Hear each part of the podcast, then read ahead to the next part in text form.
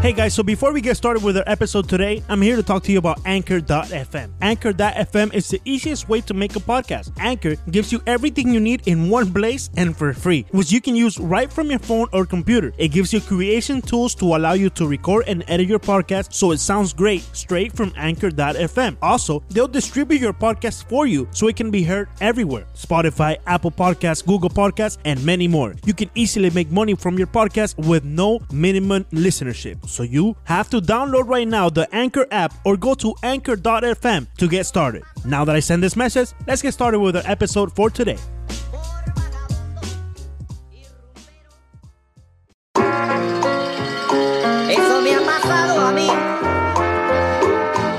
Hola amigos de Cinco Razones Podcast, nuevamente con ustedes para el episodio ya número 47 Cinco Razones Podcast. Ha pasado bastante tiempo ya desde que empezamos con este nuevo proyecto con el equipo de Five Reasons Sports Network. Recuerden, recuerden, perdón, eh, suscribirse a nuestro podcast. Además, eh, si tienen la oportunidad, también escuchen a nuestros amigos de Corazón del Juego, de 90 más 5, que también nos están dando material interesante para discutir.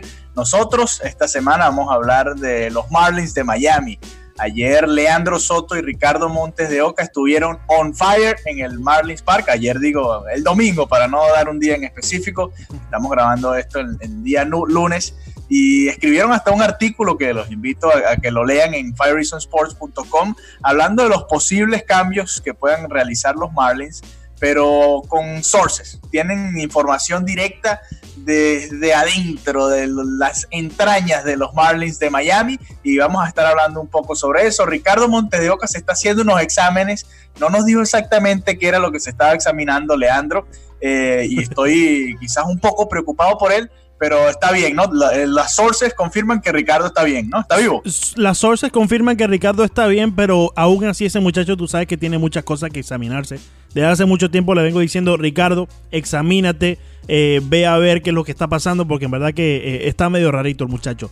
Villegas, así, precisamente, estuvimos ayer, eh, ayer o domingo, lunes, martes, cuando tú quieras que esté escuchando este podcast, en el Marlins Park y estuvimos tratando de sacar información donde en realidad no hay mucha, ¿no? Sabemos que este pero, equipo... pero lograste algo. Cuéntanos, Sí. eh, vamos poco a poco. ¿Qué fue lo que te fueron diciendo esas fuentes eh, del equipo de los Marlins de Miami con relación a los movimientos ahora que se van a dar estos cambios en la fecha límite de las grandes ligas? Sí, bueno, tú sabes que desde hace un tiempo eh, venimos comentando ya acerca del posible ascenso de Isan Díaz hacia el equipo grande y de ahí empecé a sacar la información, me empecé a, acercar y a hablar un poco de, de cuál es la visión del equipo de los Marlins hacia el futuro, pero el futuro inmediato, eh, en estos periodos de cambios que ya este año es eh, hasta el 31 de julio. Después de allí no hay eh, espacio para waivers, ya no existe eh, el, primero de agosto hacer un cambio, nada de eso. Es hasta, el- hasta el 31 de julio y ahí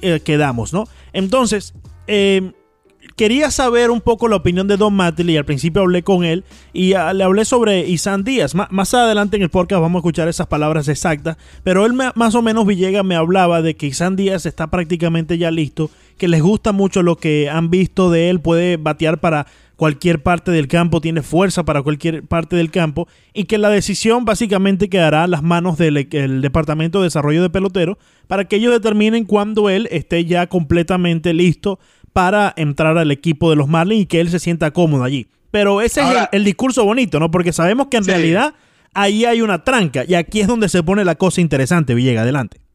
Ajá. eh, eso te iba a decir, él se saca un poco la pelota de encima, deja pasar ese picho y dice, ¿sabes qué? Yo no, voy a- yo no soy el que toma esa decisión, pero se ve, todo el mundo está hablando de, de eso y, y ya le dieron la oportunidad a varios lanzadores y les ha funcionado con Yamamoto, con Galen, eh, con el propio Eliezer Hernández, que también es joven a pesar de que debutó el año pasado, y, y le funcionó incluso con Pablo López, con Trevor Richards, con Alcántara desde el comienzo del año.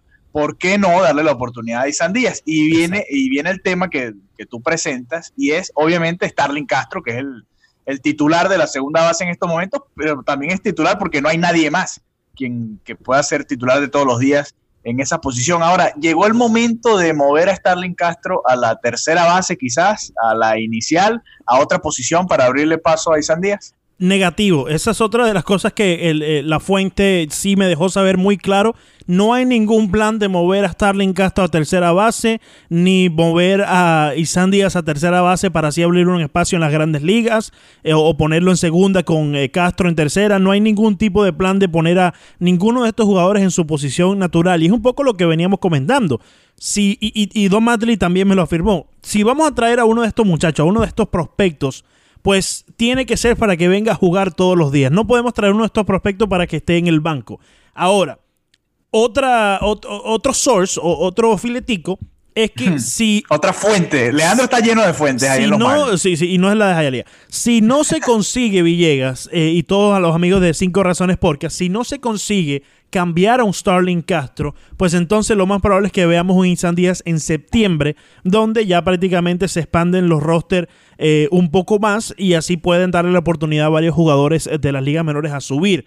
Esto indicaría que en septiembre, y ya entrando en mi opinión, es que en septiembre veríamos a un eh, Starling Castro que estará eh, sentado en la banca en la mayor parte del último mes de la campaña.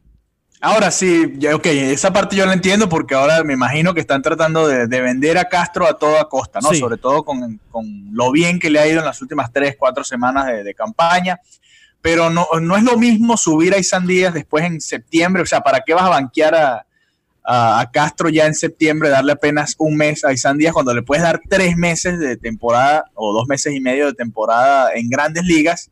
para que se vaya fogueando, para que vea picheo de grandes ligas, que obviamente es mejor que el de ligas menores.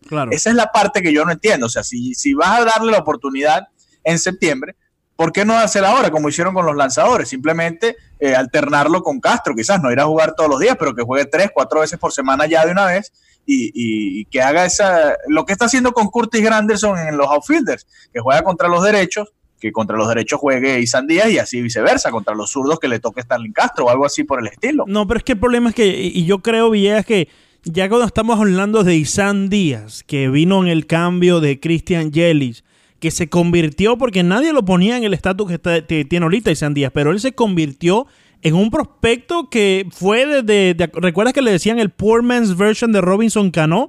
Ahora, en realidad, la gente le está prestando mucha atención como que este muchacho es de verdad. Entonces, yo creo que como franquicia debes de cuidar un poco tu imagen y no traer a uno de estos peloteros que puede ser una promesa hacia el futuro y traerlo a alterarlo en las grandes ligas. No, que tú juegas con los derechos, tú, juegas con los izquierdos.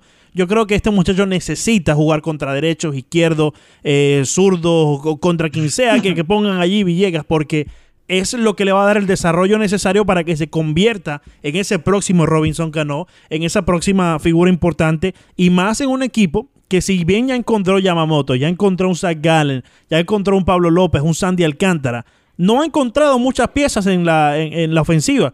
Podemos destacar allí a Harold Ramírez, podemos destacar a, Jorge Alfaro, eh, pero en realidad Gareth Cooper también lo podemos destacar allí, pero en realidad más allá de eso, Villegas no ha llegado, porque Brian Anderson ya estaba, no ha llegado esa próxima pieza que te diga, wow, ok, están listos los Marlins ya y vamos a agregarle billete. Y la próxima filetico precisamente es el billete, pero adelante con tu opinión. Ajá, ahora yo te pregunto, a ver, eh, yo sé que no ha llegado el bate, Brian Anderson quizás no ha explotado de la manera que debió explotar, este también era el año de, de Lewis Brinson, no se dio tan poco por ahí. Y, después también vamos a hablar de los outfielders, porque también creo que Monte Harrison debería estar recibiendo una oportunidad para lo que está haciendo eh, JT Riddle en el jardín central. Eh, puede traer a cualquier otro y, también se ganaría su puesto ahí, ¿no? o, por, lo menos por lo menos alternarlos, ¿no? Porque trajeron apoyo y ni siquiera lo alternan con, con Riddle. Pero bueno, ese es otro tema. Eh, a lo que voy, ya se le dio la oportunidad a los jóvenes lanzadores, que es incluso hasta más difícil porque tienes que eh, que enfrentar a bateadores de grandes ligas y no es simplemente tres o cuatro turnos por juego, sino eh, tienes que lanzar cinco, seis, siete innings eh, cuando puedes llegar tan lejos. ¿Por qué no hacer lo mismo con los jóvenes peloteros? Terminar de darle las oportunidades a Harrison, a Isan Díaz, así es como lo veo yo. ¿Para qué seguirle dando turnos o tantos turnos a, Starling Castro?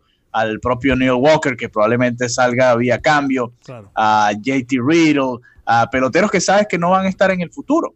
Eso, así es como lo veo yo. Yo siento que, podrían darle más turnos de grandes ligas a este, a este grupo de peloteros. Pero bueno. Yo te entiendo, pero es que tienes que verlo, tienes que verlo desde el punto de vista donde estos Miami Marlins, eso es lo que ellos tienen. ¿Es, esto o nada? Entonces, ellos quieren traer su producto cuando ya ellos vean que está completamente listo y no traer piezas para darle turno en las grandes ligas a ver cómo reaccionan, ¿no? Pero entonces, ¿para qué trajeron a los lanzadores jóvenes? Bueno, pero porque te hacía falta. ¿Quién más ibas a poner? Y los Marlins. No, podría, si, si, era por guardar los brazos jóvenes, podría poner a Chen o a Harling García, a cualquiera de esos brazos que ya han abierto en grandes ligas. Pero recuerda, recuerda simplemente rellenar la rotación. Sí, pero recuerda que el fuerte de los Marlins es el picheo y piezas. Pero por eso mismo, y le dieron la oportunidad Correcto, a los, lanzadores. Pero es que tenías que hacerlo porque ya llega un momento donde eh, eh, se empiezan a abrir y a cerrar espacios en el roster y hay que probar algunos jugadores por el lado ofensivo no se han abierto esos espacios. Es suficiente para traer a las figuras importantes del futuro como Isan Díaz para que juegue todos los días, porque esto lo menciona la fuente, lo menciona Don Matley, lo menciona todo el mundo. Isan Díaz cuando llegue tiene que jugar todos los días, tiene que ser esa pieza y ese pelotero que, te lo voy a decir de esta manera, tiene que ser esa esperanza, ese futuro, como quizás en su momento los fanáticos de los Bravos pensaban por Ronald Acuña o por un Austin Riley. No a esa magnitud de que sea ese tipo de peloteros o tan bueno como ellos, pero sí como que es una mejoría para el equipo de los Marlins. Ahora, y ya para preguntarte tu opinión, en septiembre, cuando llega, vamos a decir, Isan Díaz llega en septiembre a los Marlins. Sí. Entonces van a sentar a Starling Castro todo ese mes. Sí, como te lo mencioné antes, yo pienso que, si es así, pues ya, ya y como es un solo mes y, menos de un mes, porque no es un eh, septiembre en realidad no se juegan hasta el final de él, porque ya empiezan los playoffs. Pero yo, yo creo que eh, sí, vamos a ver a un Starling Castro sentado, mucho más. A eh, mí, si no lo pudiste cambiar, y vamos a entrar en lo que los Marlins posiblemente puedan pedir a esas instancias por un Starling Castro, si no es que te están dando lo que tú estás pidiendo.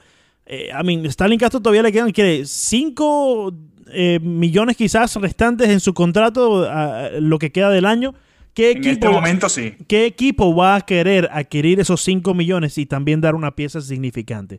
Entonces, posiblemente lo que veamos es que si no se da lo que quieren con prospecto los Marlins a cambio, vamos a ver que los Marlins pidan International Signing Bonus Pool Money. O sea, eh, dinero de, este, de esta piscina para firmar a eh, los prospectos internacionales de otro equipo. Ahora, tienen que ponerse de acuerdo con ese equipo de que ese dinero va a ser para el próximo año y también con las grandes ligas de que ese dinero va a ser para el próximo año. Tienen que ponerse de acuerdo. Por otra parte, con Neil Walker, Corey Granderson, eso también es lo que está pidiendo. Yo creo que el equipo prefiere escoger su propio talento con ese dinero en el mercado internacional que adquirir una pieza que tenga 18 o 20 años y ya no se le vea un futuro eh, a seguir en el béisbol. Claro, ahora yo, yo, bueno, con lo de Walker lo entiendo porque Walker ha estado bateando, ha estado produciendo. Tú sabes mi opinión y los amigos de Cinco Razones saben mi opinión sobre Curtis Granderson. Creo que les ha estado quitando turnos a, yo creo que, a, un, Magneur y Sierra. Ahí sí se pueden olvidar, ahí sí se pueden olvidar de, de, de, cambio. Yo creo que con Curtis Granderson sí no hay, no hay vuelta atrás. No hay forma de, evadir. Un Sergio Romo puede ser una pieza interesante de cambio. Eh, a ver, quizás en el bullpen, eh, no, si los Marlins quisieran salir un Nick Anderson, un Austin Bryce que ha estado bien últimamente, pudiera ser una pieza. Sabemos que cuando estos equipos van a reforzarse en este periodo de cambios, lo hacen más que todo en el picheo. Sí, el picheo relevo nunca, nunca sobra para un equipo de playoffs. Pero hablando de picheo, en el reportaje que hicieron Ricardo Montes de Oca y Leandro Soto ayer desde el Marlins Park, no era ni, ni Romo, ni, ni esos nombres que mencionaste, ni Anderson, ni Bryce, la principal figura que podría estar cambiando de uniforme saliendo de los Marlins. Era Trevor Richards. Me sorprendió leer ese nombre, Trevor Richards, porque yo pensé que los Marlins lo tenían conceptuado de cara al futuro, quizás como un cuarto o quinto abridor, quizás un relevista, si, si la rotación está muy, muy completa pero no te extrañó ver a Trevor Richards. ¿Qué fue lo que te dijeron tus fuentes? No, no me extrañó y yo pienso que, que es mejor Villegas no tener a un Trevor Richards a no tener un Caleb Smith, a pesar de que Caleb Smith es mayor en edad que Trevor Richards. Yo pienso que, y, esto también me lo mencionaba la fuente, el, equipo ve a Caleb Smith con un techo mucho más alto de lo que ven a Trevor Richards. Trevor Richards tiene a su favor que todavía está con un eh, salario eh, muy bajo, obviamente, pero todavía está bajo control del equipo. Entonces, eso puede ser atractivo para un equipo, y te lanzo un nombre, tal como Cincinnati, Milwaukee, quizás que está más listo para competir ya de cara a la postemporada, eso puede ser atractivo. Recordemos que los Marlins salieron en su vez de un Anthony Desclefani. ¿Te acuerdas de ese, de ese nombre? Sí. O sea, los Marlins eh, han tenido la historia de salir de nombres así que uno dice, pero este muchacho cómo puede ayudar a este equipo. No sabemos cómo un Trevor Richards puede a un equipo tal como Milwaukee, pero Milwaukee necesita ayuda en el picheo eh, eh, abridor y también en, los relevos que Trevor Richards pudiera ayudar muy bien. Recordemos también que Trevor Richards ha lanzado bien en esta campaña, pero no ha tenido el apoyo ofensivo en muchas de estas eh, pérdidas que ha tenido en su récord. Entonces eso también es lo que le ha puesto en negativo su récord. Pero creo que está relativamente bien hablando a estas instancias del béisbol en esta era en la efectividad. Sí, de hecho, antes del juego de estrellas, yo me, ponía, me puse a comparar las estadísticas de Sandy Alcántara con las de Trevor Richards. Y si me apuras, yo creo que Richards en ese momento, cuando escogieron a Alcántara como el representante de los Marlins para el juego de estrellas, eh, tenía un mejor récord, tenía mejores números, tenía una mejor relación ponches, boletos, que la de Alcántara es, muy mala porque tiene serias crisis de descontrol. Y Richards bien pudo haber sido el representante de los Marlins en el juego de estrellas si, si lo si los Marlins o las grandes ligas se querían ir por, por otro lanzador que no fuese Sandy Alcántara. Fíjate, en 99 innings lanzados, eh, Trevor Richards hasta el sol de hoy tiene una efectividad de 4.18 y ha ponchado a 88 con un whip de 1.34. Así que está relativamente bien. Lo que sí está sumamente negativo son las tres victorias con las 10 derrotas. Que esas se las tiene que adjudicar mucho a la falta de apoyo ofensivo que ha tenido Trevor Richards en esta campaña. Sí, es verdad, está bien. Bueno, en todo caso, eh, se ve entonces que los Marlins no ven a Trevor Richards como una pieza hacia el futuro. Yo pensé que lo tenían eh, más conceptuado como alguien que querían mantener en el equipo, pero, pero quien sí tienes a Kyle Smith. A Kyle Smith sí lo tiene muy, muy conceptuado para el futuro. Ok, ok. Bueno, es que creo que eh, por lo menos al principio de año se ganó ese puesto de, ser el, as de la rotación el año que viene. Tengo Ahora, otro filetico. Vamos, a, ver cómo, cómo va la segunda parte. A ver, ¿qué más te, dijeron la fuente? Otro filetico ya para culminar esto y escuchar la entrevista que tenemos con Tony Capobianco y Neil Walker que también puede ser exclusiva, que también puede ser una de estas piezas que esté en movimiento. Ahora, el filetico que te tengo ya para culminar los Marlins de Miami gastarán dinero en esta agencia libre que viene en el 2019. El esta temporada que viene, de cara al 2020. Eh, de cara al 2020 y gastarán mucho dinero aún en de cara en la en la eh, temporada muerta de cara al 2021. Ya se empiezan a nivelar las aguas, ya empezamos a ver caras más conocidas aquí en el sur de la Florida con respecto a lo que es un roster, así que hay billete y se va a gastar. ¿Y te dieron más o menos la dirección en la que van a ir o no te, no te van a ir van a ir hacia la ofensiva, van a ir hacia un bate, conseguir un bate de peso en este 2020 para este 2020 y otro otro bate también importante de cara al 2021. Vamos a hacer algo. Te voy a dar algunos nombres de los que van a ser agentes libres del 2019-2020. Ok. Y tú me dices cuál te gusta. Me dice, ¿me gusta o no me gusta para los Marlins? Vamos allá, vamos allá. Eh, Yasmari Grandal, hay una opción mutua con con su equipo actual, así que podría ser agente libre. ¿Te gustaría Yamani Grandal para los Marlins? Me encantaría, pero tenemos a Jorge Alfaro, así que lamentablemente no va a poder llegar. Bueno, yo lo he dicho antes, para mí Jorge Alfaro va a terminar jugando primera base, pero ok, está bien. Eh, hablando de primera base, José El Pito Abreu también será agente libre. No me gusta. No te gusta, ok. Eh, segunda base, no, vamos a saltar los segunda base porque supuestamente le van a dar la oportunidad a Isandía, ¿no? ¿Quieres que te mencione quiénes son los segunda base? Eh, no, podemos pasar. Si hay algún nombre relativo por ahí, Villegas. No, eh, Scooter Gannett, que fue, estuvo peleando el título el año pasado, el título de bateo. Jonathan Scope, que no, ya no está en su mejor momento, pero está bateando bien con Minnesota. No creo. Pasemos a la próxima. Ok, tercera base. Anthony Rendón, Josh Donaldson. Ninguno. Ninguno. Shortstop, Didi Gregorius. Ninguno. ¿No te gusta Didi, ¿No te gusta Didi Gregorius para los Marlins? Sí, pero no sería, no sería ese bate. No sería, no sería ese bate. Ok, mire, este, en el outfield está interesante. Ok. Marcelo Zuna, Nick Castellanos, Nicolás Castellanos de los Tigres, uh Yaciel Puig, Adam Eaton. Me gusta Yaciel Puig por el tema de la relación con, con, la comunidad cubana y latina en general aquí en el Marlins Park y porque se ha visto muy bien últimamente Yaciel Puig y creo que va a mantener ese ritmo de cara a, una agencia libre que ha estado bastante difícil en los últimos años. Pero también me gusta mucho el otro que mencionaste, creo, el segundo que mencionaste, Villegas, me lo puede. Nick Castellanos. Nick Castellanos. Nick Castellanos también me gusta porque, si mal no recuerdo, creo que él tiene eh, eh, lazos con la ciudad de Miami. Eh, creo que fue aquí al high school, si mal no recuerdo, Nick Castellano. Ya te lo voy a, ya te lo voy a confirmar. Sí. En todo caso, no me mencionaste a Marcelo Zuna, creo que No me gusta, no me gusta. no creo, no, creo. no terminó bien la relación, ya no, ya no es el mismo pelotero. ¿Qué pasa? ¿Por qué no te gusta? No, bueno, yo creo que de por sí ahí el, el agente es el socio, ¿no? El, el muchacho Scott Boras, que ya escuchaste las declaraciones de él sobre Wei Chain. Él dice que el Wei Chain ha fallado porque él es abridor, no la han sabido usar. Así que imagínate tú. Así que no creo, no creo que Marcelo Imagínate tú. Eh, Nick Castellanos es de Plantation, Florida. Correcto. Y, y se había comprometido con la Universidad de Miami antes de, de jugar Sí. el profesional. Y así es, que y- tiene y es un talento. bastante relación Es un Miami. talento ahorita que, que ya explotó en Detroit y puede ser una figura bastante importante como para empezar a, a traer eh, veteranía ya comprobada a este equipo de los Marlins, pero que todavía le queden varios años de bastante productividad. A mí me preocupa un poco lo de Puig porque ha bateado todo lo que ha bateado en Cincinnati, que sabemos Sí. que ayuda un poco a los bateadores. sí, pero bueno, eh, JD Martínez tiene una opción para salirse del contrato, pero no creo que se salga. No creo tampoco, no creo. de Boston. Eh, lanzadores abridores, ¿traerías lanzadores abridores a No, los no, Marlins? no creo porque ya tienen bastantes y más bien creo que algunos de los que están en las ligas menores van a ser piezas de cambio también.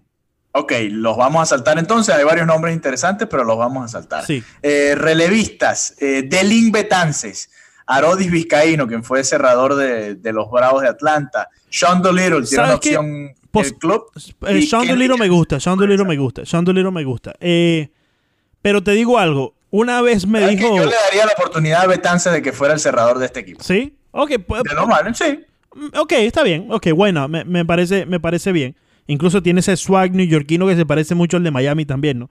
Puede acoplar muy bien en la ciudad. Pero yo creo que los Marlins se van a abstener de firmar relevistas porque tienen tantos brazos en las ligas menores que una vez me mencionaron que no tienen solamente cinco puestos abiertos en la rotación, sino tienen 13 puestos abiertos a lo largo del cuerpo de pichado de los Marlins y ahí van a implementar muchas de sus propias piezas para que sean los relevistas del futuro de este equipo, Villega. Lo que sí es, va a estar interesante la 2020-2021, porque Uy, hay- hay unos nombres muy, muy, Sí, muy interesantes, sí, pero sí. eso lo vamos a dejar para otro episodio. pero te pongo un filetico. Hay un nombre ver, en ¿Ya el te dijeron? ¿Te dijeron alguno? Eh, hay un nombre, hay un nombre ahí muy importante, el socio Paquito, Paquito, Paquito, Paquito, Paquito.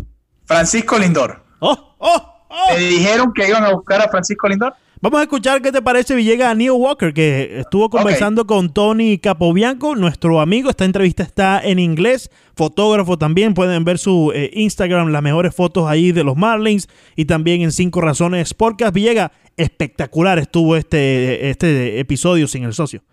Así es, espectacular. ¿Viste cómo fluyen las cosas? Sí, ¿no? fluye, Así se fluye. trabaja mejor, Exacto, eh, nos exacto. escuchamos mejor, podemos sí. debatir las cosas. Sí, sí, Eh, Vamos a ver si le alargamos el tratamiento a, Sí, a sí, sí. Ricardo. ¿no? Para que se siga examinando, que se siga examinando. Sí, sí, sí. Hay que, tiene que seguir revisándose porque hay cosas que no están bien. Hay cosas que no están bien.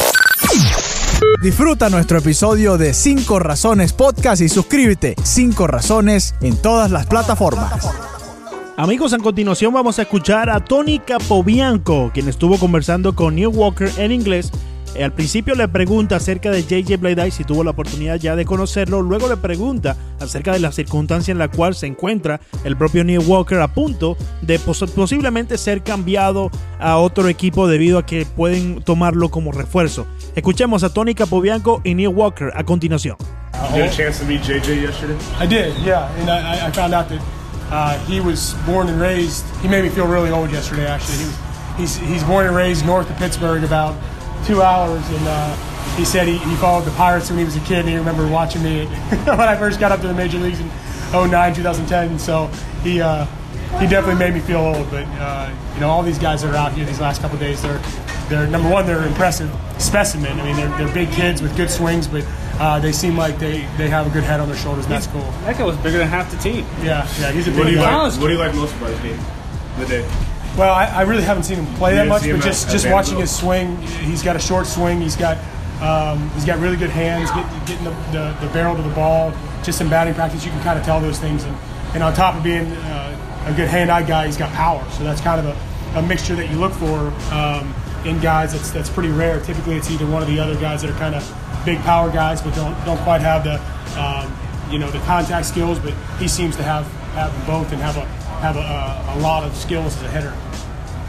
Kind of that part of like uh, your career where like you like stay, you know, say the signing one year to here, and then end up like going somewhere else, usually a better situation. Like, is it does it get any like easier like to like this month of like leading up to will I stay or will I go?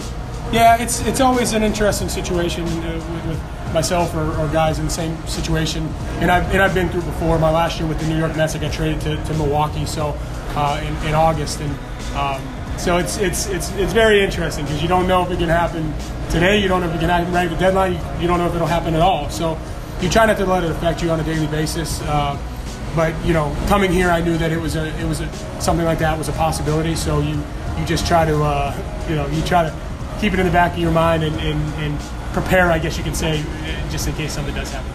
And Mets are a funny situation. It's been two years with them, and it always seems to be like celebrities that like show up and just like happy Mets fans. Oh yeah. No idea why, but it just happened. like, what- like uh, I think you were featured in uh, Brockmire for like uh, other Uh-huh. ones like like promo, promos. How was uh, yeah, how was that like? That was a lot of fun. Yeah, a handful of us just kind of sat and did a, a little. I don't, I don't remember if it was Q and A or just uh, kind of back and forth.